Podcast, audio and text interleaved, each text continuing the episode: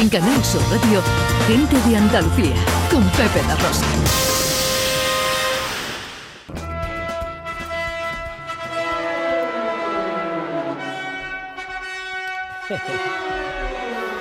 Ya llega el circo musical del profesor Carmona.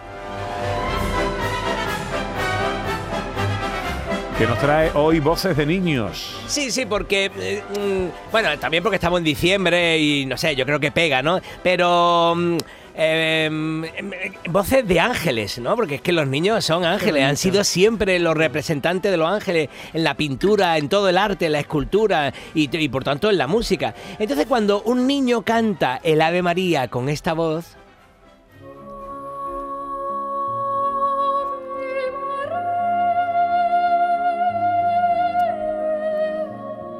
Claro, uno se deshace. Es que no ¿no? parece de este mundo. De verdad. Y además le ponen acompañamiento, en vez del piano, le ponen arpa. Que es una flauta, ¿eh?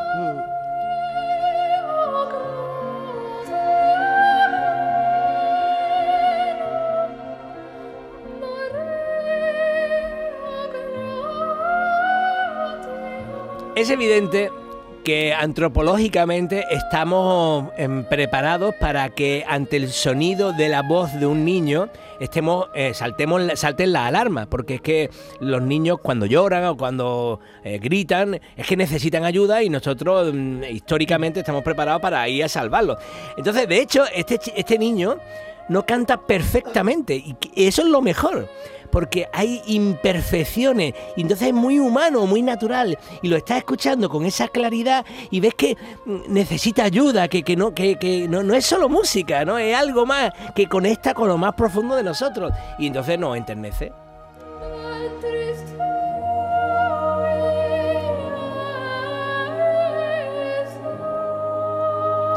Bueno, pues este es el Ave María famoso de Schubert, eh, que está basado sobre un, un acompañamiento de Juan Sebastián Bach, en realidad.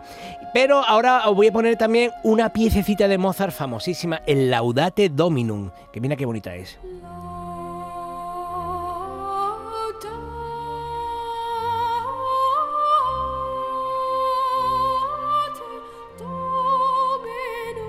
Este niño se llama Kai Thomas y es también inglés, porque en Inglaterra se trabajan los coros infantiles de una manera maravillosa. Ujú.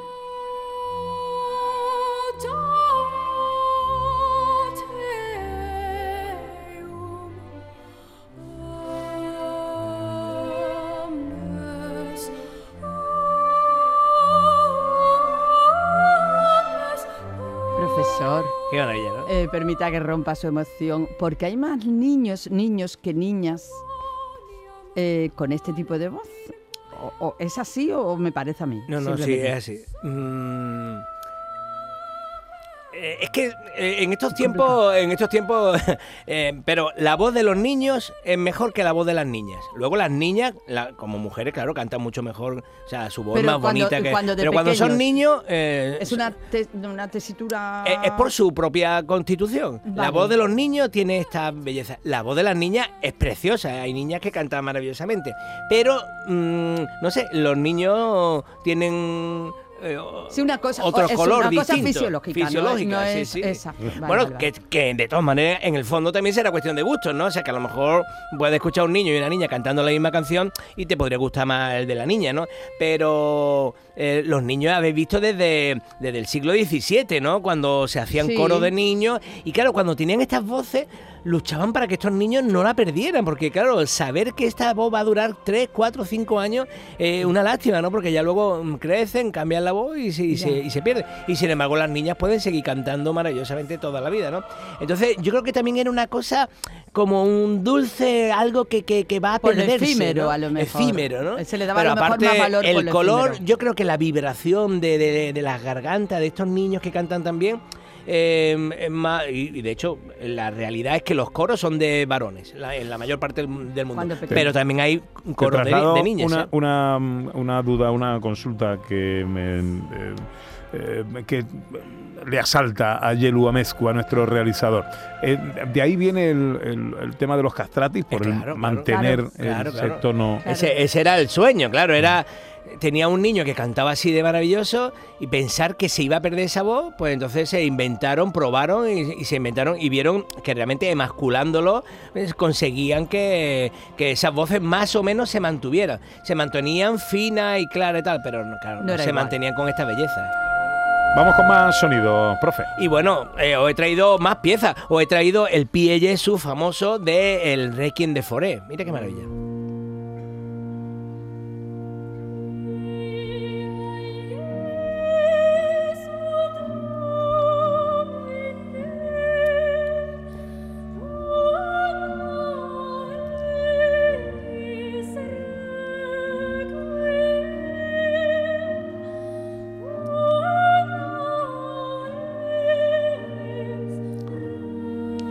Y este niño es Axel Rikkim, que es también un, un niño noruego mm, magnífico, con una voz maravillosa. Y esta pieza estaba compuesta específicamente para que la cantara un niño. Hoy en día la cantan sopranos, ¿no? Pero fijaros mm, qué maravilla, también tiene un acompañamiento súper suave. Es, con- es una obra para orquesta. Pero lo que se está escuchando de fondo casi es solo el órgano, para que el niño se pueda oír.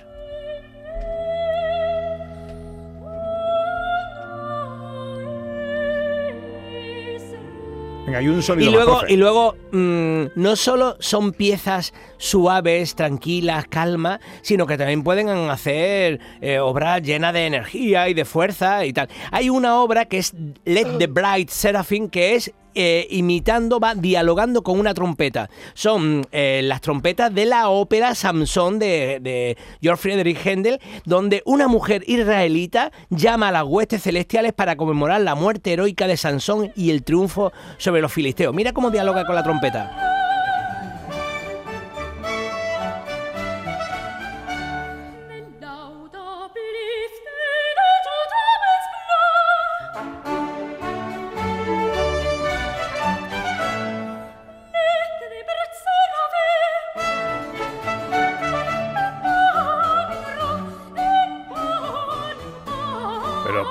Esto no es un niño. Tú un niño con 13 años. Un niño de Ah, sí, 13 sí. años. ¿Tú no reconoces el sonido? Wow, ¿Te parece una mujer? Me parece, me parece una, una voz más adulta ya, más No. madura. No, no, un niño, el mismo de antes, Axel Rickbing, de 13 años.